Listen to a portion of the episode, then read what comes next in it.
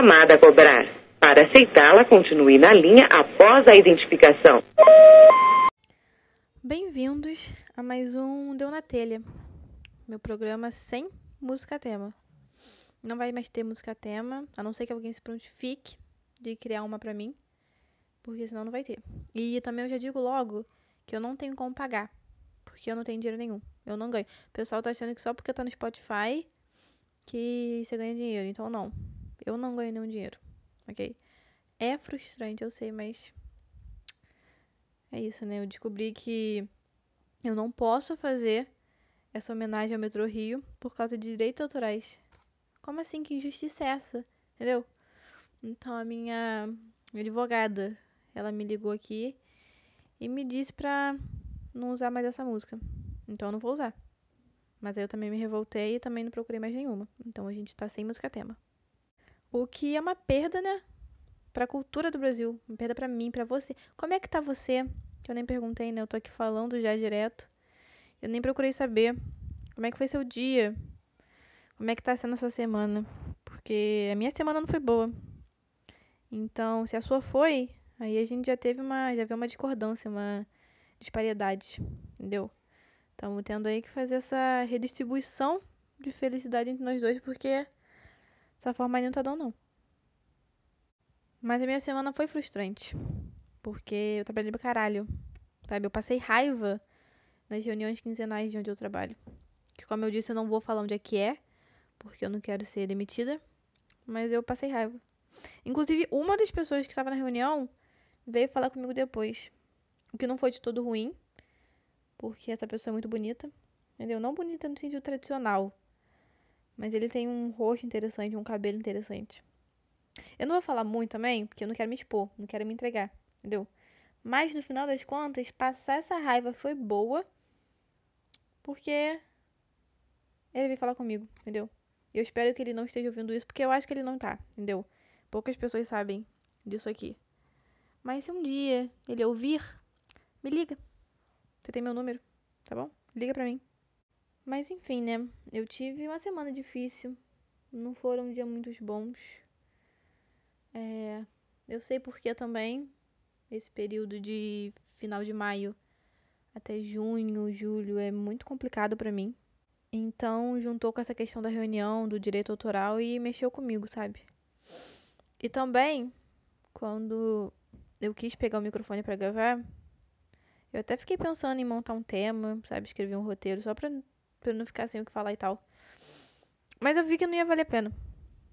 Por dois motivos, né? Primeiro, porque a alma do programa é isso, é eu falar o que dá na telha. E também porque isso é um processo, sabe?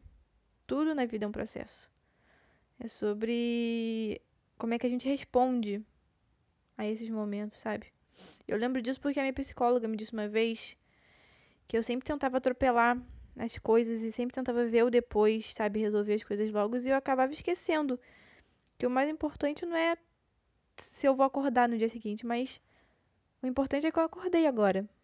E isso até me lembra um papo que eu ouvi uma vez, é um tema pesado, mas o programa é meu, mentira. Mas é porque eu me sinto na posição de falar.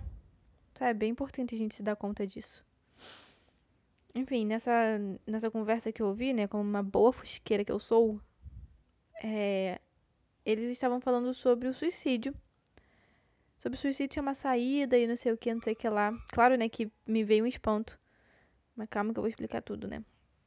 Enfim, o negócio do suicídio é que se você tá deprimido, o suicídio sempre tá ali no fundo da tua cabeça, sabe? Como um, como um plano B, tipo uma saída de emergência. Então, se der tudo errado, se eu tiver muito mal, eu me mato. O problema disso, né, além do óbvio, é que ter essa opção tira toda a vontade de reconstruir a vida, porque a saída tá ali, sabe? Daí você só fica comendo, transando, usando a internet no tempo livre. Você não constrói nada, não cresce como pessoa, não investe nas amizades, não faz plano nenhum, sabe? Só deixa os dias passarem e a depressão ir acumulando. Porque a saída tá ali. E a minha vida só começou depois que eu tentei me machucar e eu percebi Porque eu não sou capaz de uma violência dessa contra mim mesma, sabe? Isso não é uma saída. A vida me tratou tão mal, me deu tanta porrada, que a última coisa que eu mereço é morrer pelas minhas próprias mãos, sabe? Seria cruel demais. Então, quando essa saída deixou de ser uma opção, juro, eu tive um surto de energia. Eu comecei a estudar, juro. Eu investi no relacionamento com meu irmão, sabe? E hoje eu ainda sou deprimida, eu ainda perco as esperanças. Mas a resposta que eu dou é que eu tenho que me comprometer com a vida ainda mais. E isso não vem como uma lição de moral, mas vem como uma sugestão de que talvez a resposta que a gente precisa tá no nosso comprometimento. E eu digo isso também porque eu sei como as coisas acontecem, sabe? Eu sei que tudo que as pessoas conseguem, elas saem dizendo por aí que é fácil. E não é bem assim, né? Como se, sei lá, um bodybuilder dissesse que um peso é leve só porque ele levanta. Então, também a gente precisa parar de ser assim. A gente, sabe, vamos respeitar as dificuldades. Um dia eu chego lá, mas se eu tô falando que tá difícil é porque tá difícil. O que não significa que eu tenha que empurrar com a barriga. Mas é todo um processo. Entenderam? Assim como a criação desse podcast. Então agora eu até vou fazer algo diferente. É, nos próximos 30 segundos eu vou colocar uma música. E eu quero que vocês parem e olhem para dentro de si, sabe? Pensem nas coisas que vocês são gratos, nas coisas que fortalecem vocês, nas pessoas que fazem desse mundo um lugar mais leve, sabe, de se viver. Se vocês puderem, digam isso a essas pessoas. Eu prometo que vai fazer um bem danado a vocês e a elas.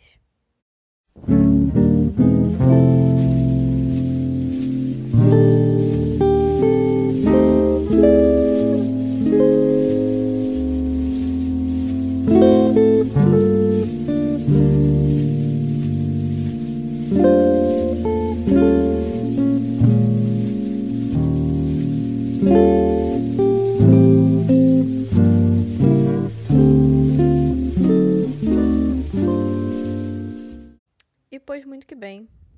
vocês tenham feito. Para quem gostou da música, o nome é Days of Wine and Roses, ou em tradução livre, Dias de Vinho e Rosas. Essa versão é de um cara chamado Wes Montgomery. É a melhor versão, porque para quem quer saber, o Frank Sinatra, ele fez uma versão dessa música e ele simplesmente cagou a música inteira. Ele transformou em uma coisa que, nossa senhora, chega a ser vergonhoso. Então, se vocês por algum motivo forem procurar, espero que procurem. Escutem, vale muito a pena. O nome é Days of Rain and Roses. Muito boa. Mas enfim, né? Eu mudando de assunto agora. Eu não tenho muito conteúdo, então eu vou atualizar vocês sobre essa semana. Porque eu comecei a assistir Lost, entendeu? Daí, de vez em quando, eu quero saber o que acontece e eu pergunto aos meus amigos. Mas eles me contam. Eles falam que spoiler estraga a série. Eu até agora vou fazer uma reflexão sobre isso. Porque eu tenho para mim que isso é culpa daquele M. Night chama Chimbalaye. Também tem um pouco de Game of Thrones nisso aí, que são uma história muito grande, entendeu? Porque a combinação dessas coisas acabou criando na gente essa ideia de que a coisa mais importante da história é a grande revelação, sabe? Que se você perder a surpresa, a história tá estragada. Até porque essa é a tradução da palavra spoiler, né? Vem do, do inglês. Mas você vê que essa agonia que as pessoas têm com spoiler vem desse desejo de, de consumir a história mais pura e intocada possível, sabe? Não estraga, não estraga, não estraga. Eu já fui essa pessoa que me importava com spoiler. Hoje em dia eu não ligo. Eu, enquanto centrista, tal como Marina Silva, eu acho que tudo depende. E eu acho que se a história tá ancorada na surpresa final, sabe? Que se você souber o final da história, ela vai estar tá estragada e tudo, talvez a história não vale tanto a pena assim. Sabe? Então, eu já fui mais chato com isso, mas hoje em dia eu não ligo não. Até porque o destino é a morte. Tá aí um spoiler. E falando até sobre filme, eu tenho uma reflexão para trazer sobre esses jogos que viram filmes. Tipo Lara Croft, Resident Evil, Sonic, Minecraft, entendeu? Antes, eu quero deixar claro que eu não tenho local de fala. Porque eu não sou de assistir filme e também não jogo jogo. Mas meu palpite é que não necessariamente os melhores jogos têm as melhores histórias. Entendeu? Em termos gerais, na minha opinião baseada em nada, é que quando você vai adaptar um jogo para filme, você é obrigado a cortar a parte mais legal do jogo, que é o quê? O jogo em si. Daí só sobra a história, que às vezes nem é boa. Mas não sei. Eu não sei o que eu tô falando. O único jogo que eu jogo é Sinuca e Campo Minado. Então é isso. A gente vai ficando por aqui. E se você ouviu até aqui, muito obrigada pela audiência. Até o próximo episódio. Ou não, né? A gente não sabe. Mas esse foi o Deu na Telha. E claro, se você puder, fique em casa.